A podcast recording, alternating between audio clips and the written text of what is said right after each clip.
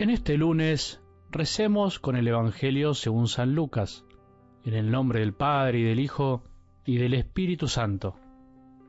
En aquel tiempo, uno de la multitud le dijo, Maestro, dile a mi hermano que comparta conmigo la herencia. Jesús le respondió, Amigo, ¿quién me ha constituido juez o árbitro entre ustedes? Después les dijo, Cuídense de toda avaricia, porque aún en medio de la abundancia la vida de un hombre no está asegurada por sus riquezas. Les dijo entonces una parábola. Había un hombre rico cuyas tierras habían producido mucho y se preguntaba a sí mismo, ¿qué voy a hacer? No tengo dónde guardar mi cosecha. Después pensó, voy a hacer esto, demoleré mis graneros, construiré otros más grandes y amontonaré allí todo mi trigo y mis bienes, y diré a mi alma, Alma mía, tienes bienes almacenados para muchos años. Descansa, come, bebe y date buena vida. Pero Dios le dijo, Insensato, esta misma noche vas a morir. ¿Y para quién será lo que has amontonado?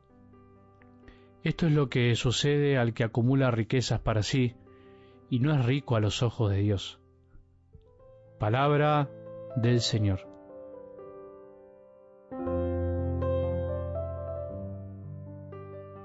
Qué difícil es tener a veces las cosas claras y distintas para darle a cada cosa lo que corresponde. Al César lo que es del César y a Dios lo que es de Dios. Parece tan obvio, parece tan fácil, pero la verdad es que son pocos los cristianos que saben darle a cada cosa su lugar y su tiempo.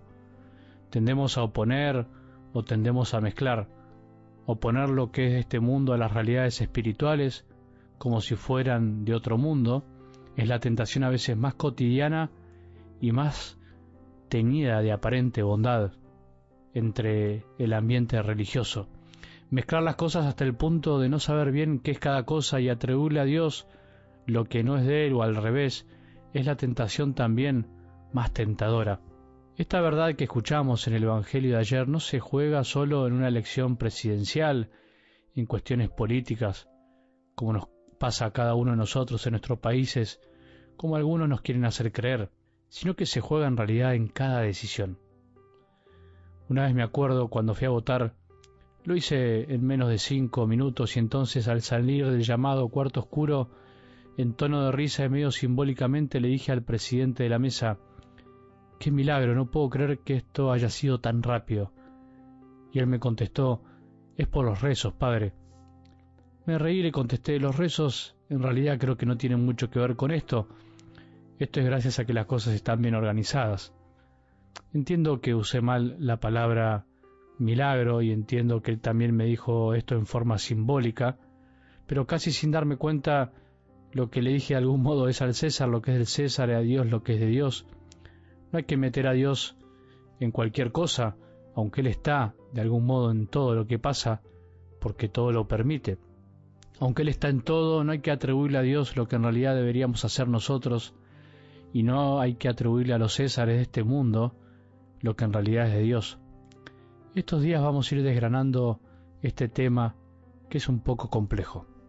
Algo del Evangelio de hoy nos ayuda a seguir comprendiendo lo de ayer. Vemos que a Jesús hay que hablarle para cosas importantes. hay que meterlo en lo que en realidad tenemos que resolver nosotros. Amigo, ¿Quién me ha constituido juez o árbitro entre ustedes? Jesús no está para eso, no está para las mezquindades de este mundo. Él no está para solucionarnos los problemas económicos, de dinero con los demás. Él no está para satisfacer nuestras avaricias y ambiciones, que nos hacen olvidarnos de lo más importante, a Dios lo que es de Dios.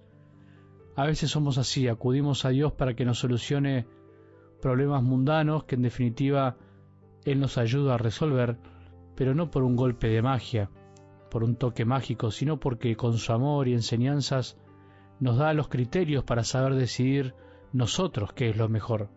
Aun con el riesgo de equivocarnos, nos da siempre esa libertad.